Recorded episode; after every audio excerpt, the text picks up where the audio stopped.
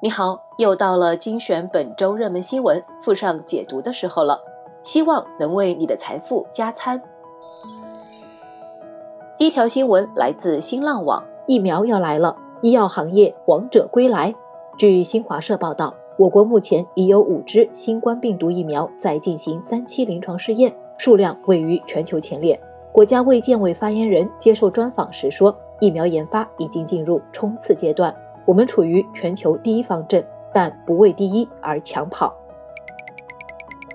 前一段时间，海外疫苗的消息接连不断，不少朋友很关注我国的疫苗到底什么进度了呢？这不好消息来了，千呼万唤的新冠疫苗有新消息了。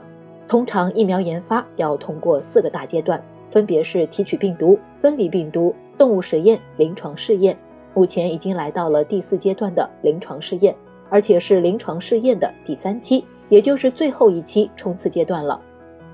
对于投资了医药行业的朋友们来说，这也算是一个好消息了。下半年以来，受到医药集中采购、降价谈判等负面因素影响，医药行业指数下跌了接近百分之二十，给了不少朋友当头一棒。但是，随着降价谈判的不确定性逐渐明朗，再加上疫苗的好消息，十二月以来，医药行业开始了新一轮的反弹。虽然短期波动不小，但医药行业整体来说是一个值得长期投资的赛道。毕竟中国人爱吃药出名，只不过控制好行业投资的比例，比如占权益投资的百分之二十，会让你的持有体验更好，更加拿得住。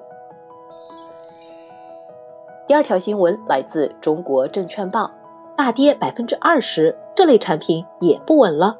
十二月十五日上午。宏达转债盘中跌百分之二十，被临时停牌。宏达转债发行人为宏达兴业。据上海清算所公告，宏达兴业第一大股东宏达兴业集团发生实质违约。打新债，也就是申购新上市的可转债，这个赚钱方式现在是越来越火了。风险低，门槛也低，但收益却不错，不少朋友都参与其中。不过，可转债风险低，不代表没有风险。昨天上市接近一年的宏达转债暴跌了超过百分之二十，平均一手亏超过两百元。出现暴跌的原因是因为背后的上市公司宏达兴业，它的大股东爆雷了，投资人们纷纷表示出对他还钱能力的担忧，于是都急忙卖出手上的债券，导致了可转债价格的暴跌。对于这样的可转债，你可不能看它只有八十多元就想着盲目抄底，以免出现进一步的亏损。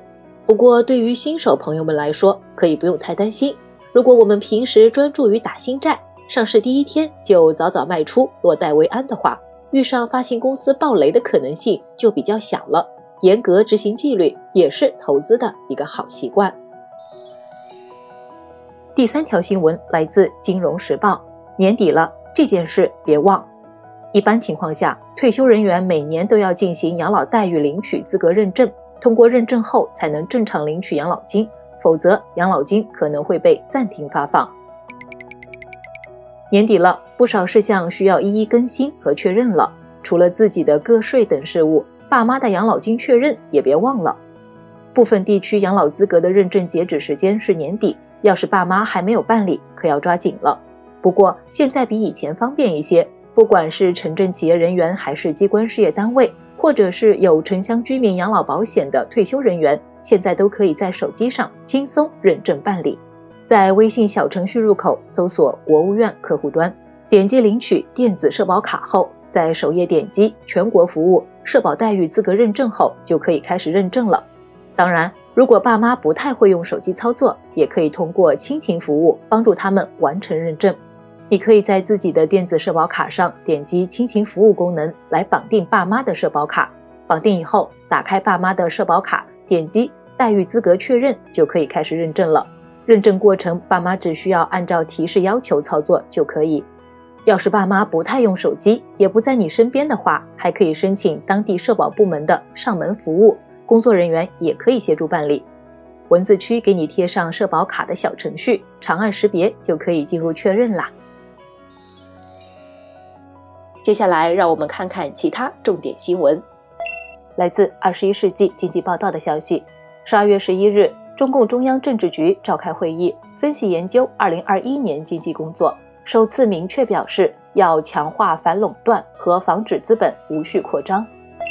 来自二十一世纪经济报道的消息，根据广州市人力资源和社会保障局消息，广州落户门槛或将大幅降低，堪称史上最宽松的一线城市落户政策。只需满足大专或技校学历，社保满一年，年龄在二十八岁及以下，就能在广州七个行政区实现落户。好啦，本周的财经新闻就分享到这里啦。明天简七将给大家分享一些压箱底的关于财务自由的书单。明天早上十点，咱们不见不散哦。